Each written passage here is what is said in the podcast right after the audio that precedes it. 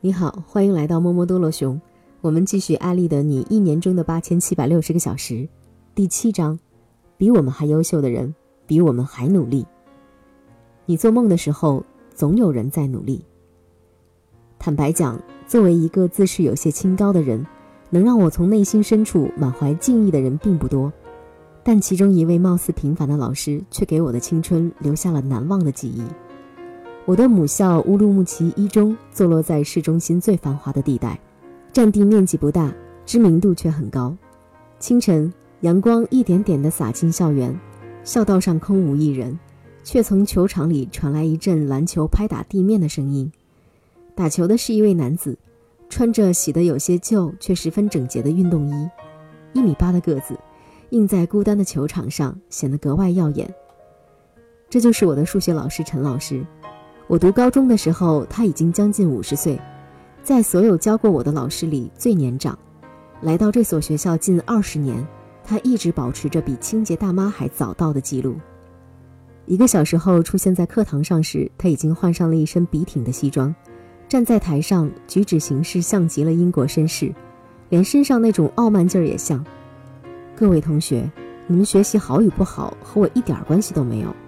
我任教这么多年，已经不需要你们的成绩来证明我有多优秀了。我教的学生遍布世界各地，哈佛、耶鲁，你们要认识到，你们坐在这里并不是为了我学习。这位老师真有腔调，我在心里默默地想着。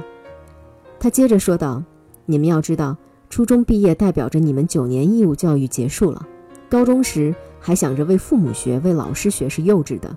要记住，从现在开始。”你们只为一个人学习，那就是你自己。说完这句话，他优雅地转过身，不依靠尺子和圆规，画出了一个标准的坐标系和一个接近完美的圆。就这样，我开始了高中第一节数学课。知识点现在我已经想不起来了，却为他的风度折服至今。在当时的乌鲁木齐一中，陈老师拥有大量的女性簇拥，女学生、女老师都仰慕他。他却从来不为这万千爱慕所迷惑，始终保持着对自己的严格要求。这种严格到了几乎变态的程度。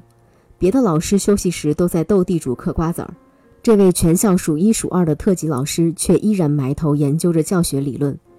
除了认真工作，他还始终坚持每天锻炼、健身、读书。岁月并没有在他的身上留下过多印记。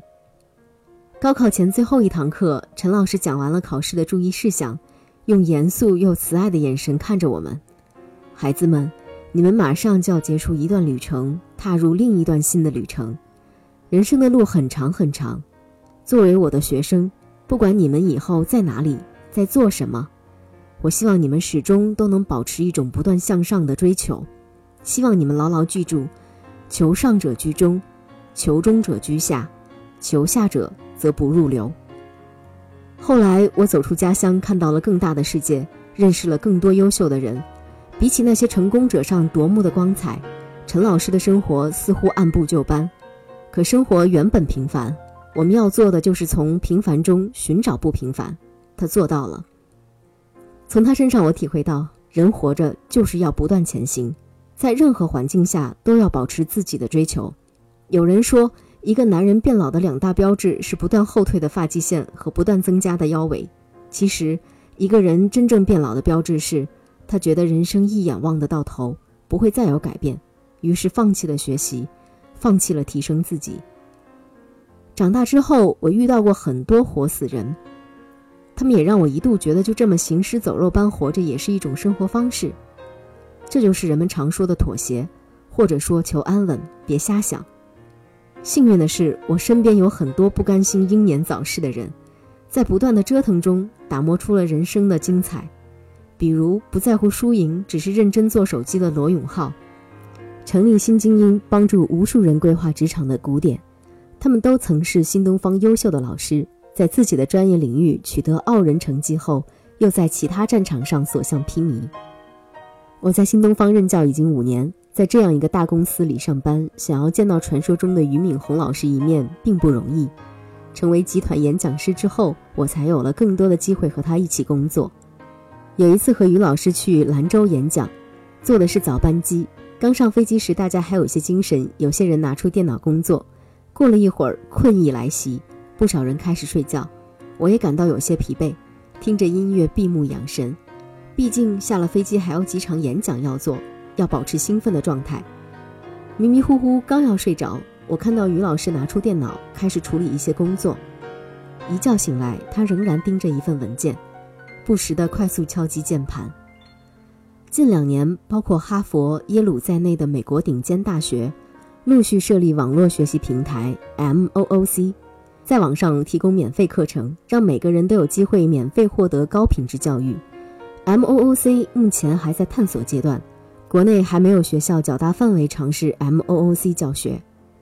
在外地出差的时候，我们坐上了一辆颠簸的汽车，于老师用电脑回复了一些邮件。然后就在网上查找关于 MOOC 的信息和资料，一边查资料，于老师一边问我：“艾莉，你对 MOOC 的想法是什么？”表达了自己的观点后，他告诉我，从最初为了生存创办新东方，到新东方今天已经成为国内最大的教育机构，市场利益已经不是考虑的重点了。现在他更专注的是教育本身，希望把优质的教育资源免费分享给所有人。去年冬天一次滑雪时，于老师意外摔断了腿，每天都只能坐轮椅出行。几个月的恢复期，新东方的每次重要会议他都坚持出席，其他工作也一点没耽误。在很多人眼里，经过二十多年的奋斗，于老师已经完全可以坐拥新东方的辉煌，好好享受人生了。但他却丝毫没有停下前进的脚步，每天六点起床，晚上十二点睡觉，平均工作时间十小时以上。对于教育事业的追求，他还在不断的往前开拓、探索。对于他而言，幸福与成功都不再是目的地，他始终行走在追求更好的道路上。没有最优秀，只有更优秀。比我们更牛的人还在不断努力，卓越无极限。我们怎能轻易停下脚步？